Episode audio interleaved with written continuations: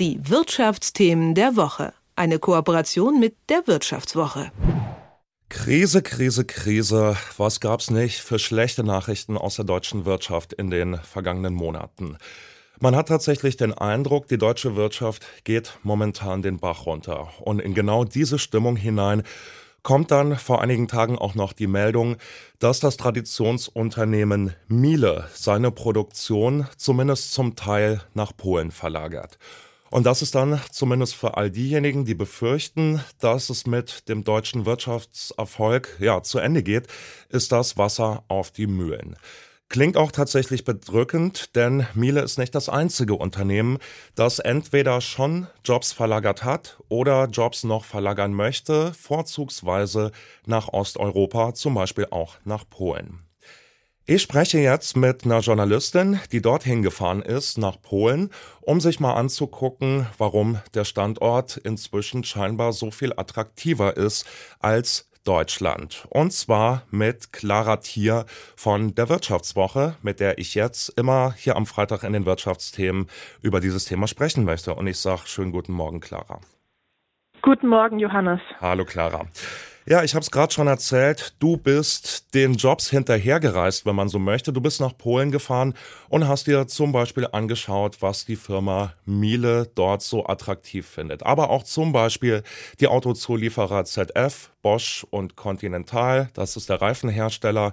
Viele wollen nach Osten. Warum? Was ist da gerade los? Ja, also es ist tatsächlich eine Vielzahl an Faktoren mal wieder. Man kann das wahrscheinlich gar nicht so in einem jetzt einen Grund nennen, warum äh, Polen oder vielleicht auch andere osteuropäische Länder jetzt so viel attraktiver sind als Deutschland. Ein Faktor ist sicherlich, dass in Deutschland eben die Stimmung generell auch gerade nicht so gut ist unter Unternehmen. Äh, wir kommen ja vielleicht auch von einem hohen Niveau, aber viel ist eben viel Unsicherheit da. Und genau, ich war jetzt in Polen unterwegs, äh, Montag und Dienstag diese Woche. Und ähm, habe dort mit verschiedenen Menschen gesprochen, ähm, zum Beispiel auch mit einem äh, deutschen Konsul, der dort eben mit den Unternehmern sehr eng verknüpft ist, ähm, der auch betont hat, okay, die geben sich auch richtig Mühe, die lernen auch Polnisch, die wollen halt wirklich auch ernst genommen werden vor Ort. Ähm, oder auch mit einem von der lokalen Wirtschaftsförderung von Breslau und Niederschlesien. Und ähm, was jetzt zum Beispiel eben rauskam, so als verschiedene Faktoren, was Polen jetzt attraktiv macht, ist einerseits man ist schon da. Also tatsächlich sind seit der Wende äh, super viele deutsche Unternehmen nach Polen gegangen, haben Produktion dorthin verlagert oder ich sage jetzt auch einfach mal vielleicht auch erweitert, neu aufgebaut. Es ist nicht immer eine Verlagerung. Dann ist es natürlich super nah zu Deutschland. Also es liegt einfach gut in Europa. Es hat eine gute Grenznähe. Und äh, was jetzt tatsächlich immer wichtiger geworden ist, sind äh, die Menschen, die Fachkräfte. Also es gibt einfach super viele gute, ähm, gut ausgebildete äh, junge Fachkräfte in Polen. Der Fachkräftemangel ist dort noch nicht so schlimm wie bei uns und die Leute sind unglaublich motiviert. Das mag auch daran liegen, dass Polen natürlich noch im Vergleich zu Deutschland ein ärmeres Land ist. Die Lohnkosten sind auch ein bisschen niedriger. Das ist einerseits dann eben für Unternehmen ja auch attraktiv. Gleichzeitig haben die Leute vielleicht auch noch ein bisschen mehr ja, Motivation, sozial aufzusteigen und strengen sich dann auch noch ein bisschen mehr an. Und ähm, ja, dann gibt es auch noch andere Gründe, wie Polen hat eine gute Infrastruktur. Es gibt äh, Sonderwirtschaftszonen äh, im Land, die ähm, quasi ja, Subventionen für Unternehmen bieten oder Steuererleichterungen.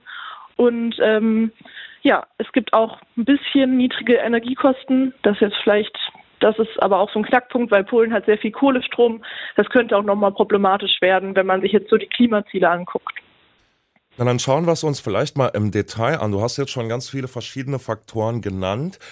Ähm, ich kann mich erinnern, ich bin jetzt so Mitte 30, dass so um die Jahrtausendwende, Anfang der Nullerjahre auch schon mal die große Panik abging in Sachen Jobverlagerung Richtung Osten. Und ähm, viele von den Faktoren, die du gerade genannt hast, waren ja oder sind ja eigentlich schon länger genauso bestellt. Also zum Beispiel der Strom, der war in Deutschland noch nie der günstigste.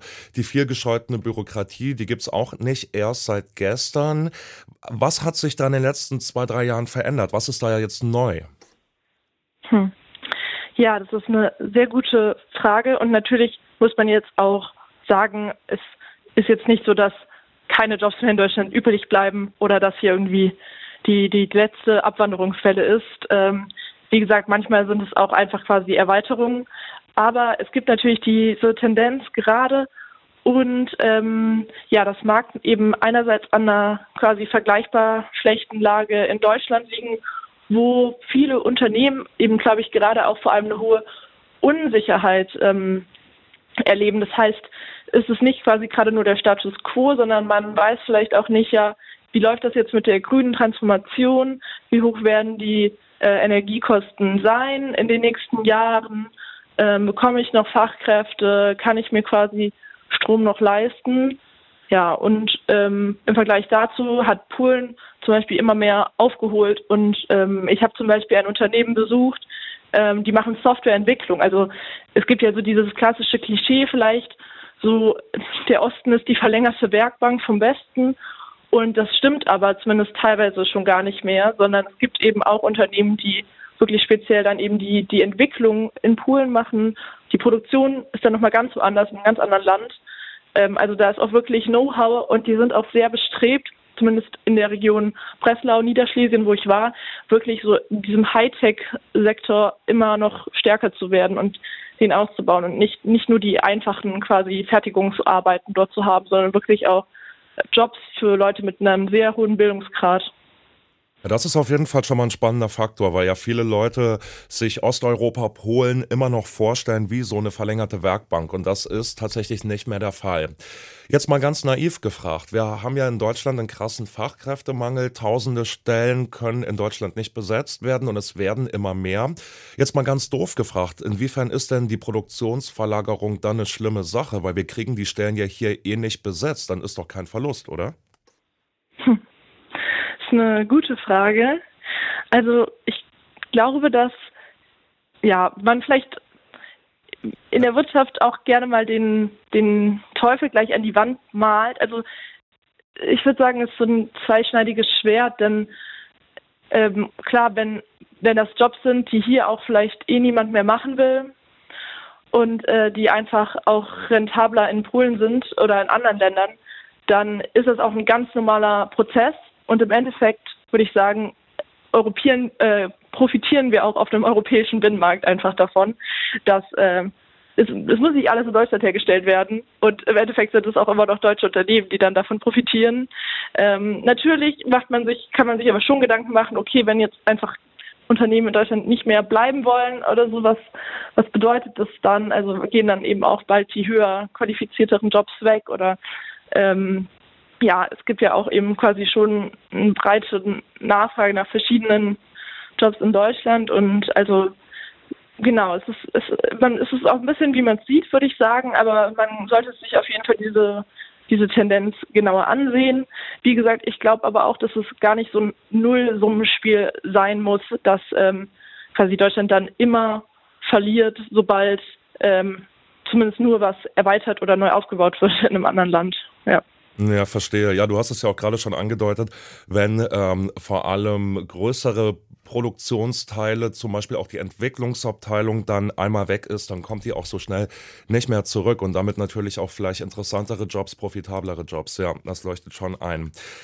Ja, dann wollen wir es zum Schluss ein bisschen zusammenfassen, Clara. Ähm, Gerade in den Kommentaren, in den Kritiken, die ich gelesen habe in den letzten Tagen, bringen viele ähm, solche Meldungen wie die von der Produktionsverlagerung von Miele in Verbindung mit der Politik der Ampelregierung. Du hast es eben auch schon angedeutet, es gibt Unsicherheiten. Unternehmen fragen sich, wie es zum Beispiel mit der Energiewende weitergeht. Was hast du denn für einen Eindruck gewonnen? Du hast ja mit vielen verschiedenen Leuten gequatscht, zum Beispiel auch in Polen. Hat das direkt mit der Ampelregierung zu tun? Ist das ein Denkzettel zum Beispiel für Wirtschaftsminister Habeck? Oder geht es hier um größere Themen, die auch schon bestanden haben zu Zeiten von Angela Merkel und äh, großer Koalition? Was hast du für einen Eindruck? Ja, also ich würde klar sagen, dass es hier nicht einfach ein, ein Denkzettel ist oder ein, nur ein Statement, das Unternehmen jetzt setzen möchten. Das wäre äh, falsch interpretiert.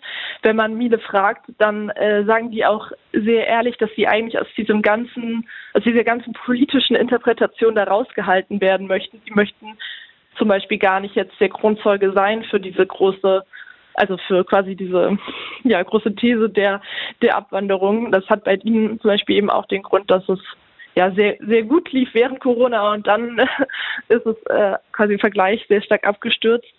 Also das sind größere, strukturellere Gründe, die man nicht so einfach auf eine Regierung schieben kann. Ich glaube, es gibt schon bestimmte, bei gewissen Wirtschaftsvertretern, ja, die sind besonders unglücklich mit der Ampel, aber grundsätzlich muss man sagen, das sind größere strukturelle Gründe.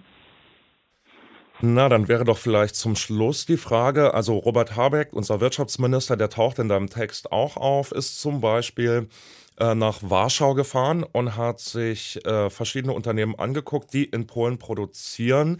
Was würdest du ihm denn raten, wenn du jetzt äh, seine Beraterin wärst, wenn du dir anguckst, was die Ampel für eine Politik macht? Was hast du für einen Eindruck?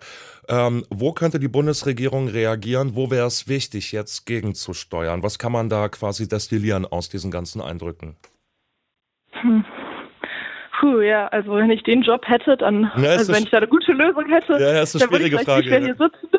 Ja, aber ähm, natürlich glaube ich, dass, ähm, äh, dass die Ampel eben auch die groß, das große Problem hat, dass sie gerade nicht so handlungsfähig wird, weil es quasi ähm, einmal Robert Habeck will was für Unternehmen tun, aber dafür eben Schulden quasi aufnehmen und Christian Lindner will was für Unternehmen tun und keine Schulden aufnehmen und Olaf Scholz hält sich ganz raus, der existiert irgendwie nicht.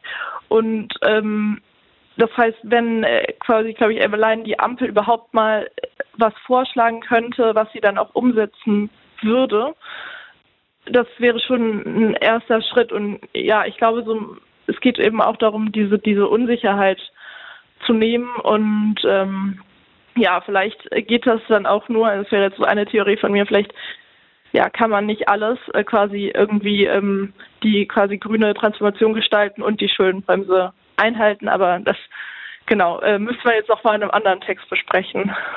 Ja, ich glaube, mit dieser These bist du gar nicht so alleine. Das sehen noch andere Leute so, dass zumindest ein bisschen Berechenbarkeit, ein bisschen Stabilität rein muss in die Dinge, damit Unternehmen zum Beispiel nicht befürchten müssen, dass die Energiepreise wilde Kapriolen schlagen in den nächsten Jahren.